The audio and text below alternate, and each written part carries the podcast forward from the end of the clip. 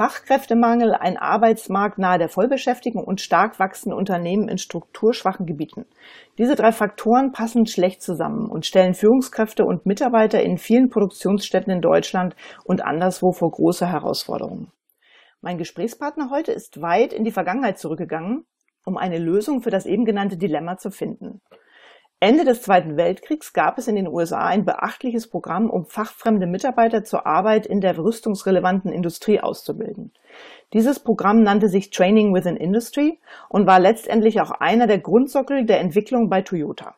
Hallo Alexander Ruderisch, schön, dass Sie heute da sind, um uns von Ihrem Ausflug in die Vergangenheit zu erzählen.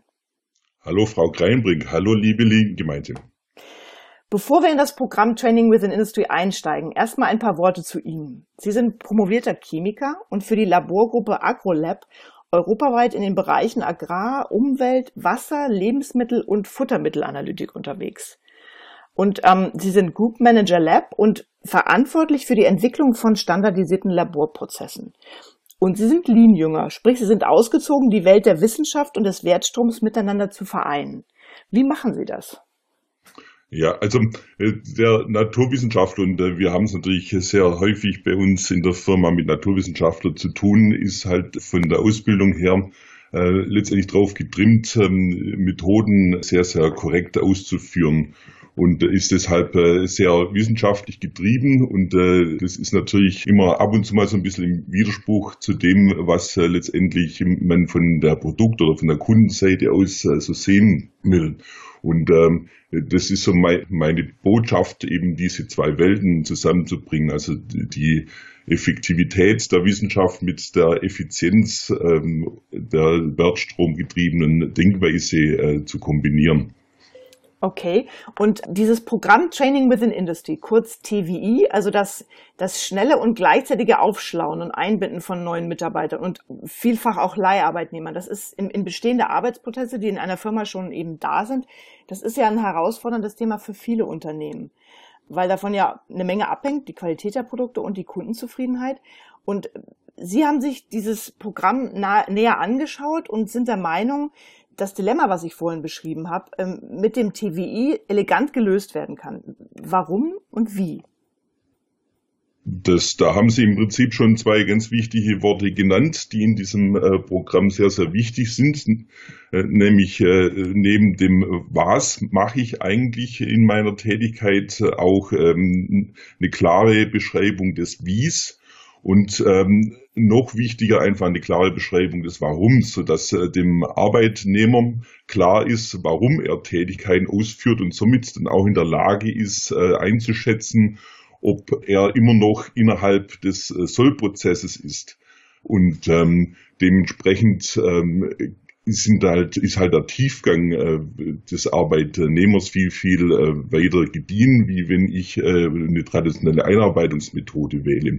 Das ist einfach der Vorteil, dass das äh, Verständnis Gerade auch, äh, wenn ich mit äh, Arbeitnehmern zu tun habe, die eben keine Ausbildung genossen haben und dieses Verständnis des Warums nicht aus ihrem, äh, aus ihrem Erfahrungsschatz ziehen können, ähm, hat halt diese Methode dann sehr, sehr große Vorteile und ist sehr, sehr wirksam.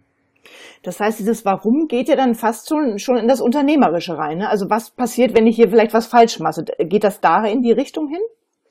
Auch, auch, ja, also das ist auch, was wir sehen, dass die, die Leute einfach durch das, dass sie verstehen, warum sie Dinge tun, ein ganz anderes Qualitätsbewusstsein entwickeln, weil sie einfach äh, schon verstehen, ich bin hier nicht äh, da, einfach nur Dinge zu reproduzieren, sondern ich äh, stelle hier äh, was her oder ich mache hier einen analytischen Prozess und äh, der hat äh, irgendwelche Auswirkungen hinten raus und wenn ich dann aus, aus quasi meinem Normweg raus bin, dann hat es Konsequenzen und ich muss dementsprechend hier irgendjemand äh, informieren. Ja, ja, ich, also das ist das, was ich an dem Ansatz so gerne mag, dieses Warum, weil das kommt häufig sehr, sehr zu kurz. Ne? Man stellt einfach jemanden hin und sagt, das musst du machen, aber warum, das, das hilft ihm ja auch einfach richtig groß zu denken, ne? für das Unternehmen zu denken. Auf jeden Fall, genau. Das ist auch unsere Erfahrung. Ja, ich zitiere Sie jetzt mal. Ähm, für einige Zeit hatte die USA quasi den Taylorismus überwunden und einen erstaunlichen Feminismus gelebt. Dieser Satz hat mich jetzt ja doch ein bisschen neugierig gemacht von Ihnen. Äh, können Sie das mal näher ausführen? Ja, also die Situation ähm, da während des Zweiten Weltkriegs war ja äh, so grob gesagt, dass die ganzen äh, Männer, die in der äh, Rüstungsindustrie gearbeitet haben, jetzt äh, letztendlich äh, sich ähm, eben irgendwo in Europa oder in Japan oder in, in vielmehr in Asien getummelt haben und äh, die Produktion eigentlich weiterlaufen musste. Und äh, das haben dann in einem groß angelegten Programm dann eben hauptsächlich die Frauen übernommen und äh, das ganze Programm war eben schon auf äh, ein sehr, sehr hohes Maß an Wertschätzung angelegt, weil natürlich die Frauen da motiviert werden mussten, das zu tun. Und äh, die Erfolge dann letztendlich auch äh, die Frauen, die daran teilgenommen haben, äh, die bestärkt hat und die dann gemerkt haben, äh, eigentlich äh, habe ich ja das Potenzial in mir äh, irgendwo ganz anderes wohin zu kommen und äh, bin einfach nicht reduziert auf meine Familientätigkeit. Mhm. Ja, leider hat sich das ja dann wieder gedreht, ne? ja, die Damen haben dann wieder den Männern Platz gemacht, die dann zurückgekommen sind. Mhm. Äh, nach Ende des Krieges. Aber wie gesagt, ähm, das, das Konzept an sich ähm, ist ja dann nach Japan gekommen ja. Und ähm, eben dieser, dieser Gedanke der, der, Wertschätzung des Mitarbeiters und, und diese Art und Weise, den Mitarbeiter einfach auch einzubinden, ähm, hat dann dort äh, eben seinen Siegeszug dann weitergeführt. Ja. Also Ihr Anspruch ist es ja auf dem Lean Around the Clock 2019 mit Ihrem Vortrag zu Training Within Industry eine Lanze für dieses Programm zu brechen, vielleicht auch für ein Revival zu sorgen. Was erwartet die Zuhörer denn, wenn sie auf der Bühne stehen? Also ich äh, werde auf jeden Fall ähm, natürlich äh, kurz erklären, ähm, warum wir das tun und also was unsere Motivation ist und äh, wie das Programm funktioniert, wie man sowas vorbereiten darf, soll, muss, damit es erfolgreich wird.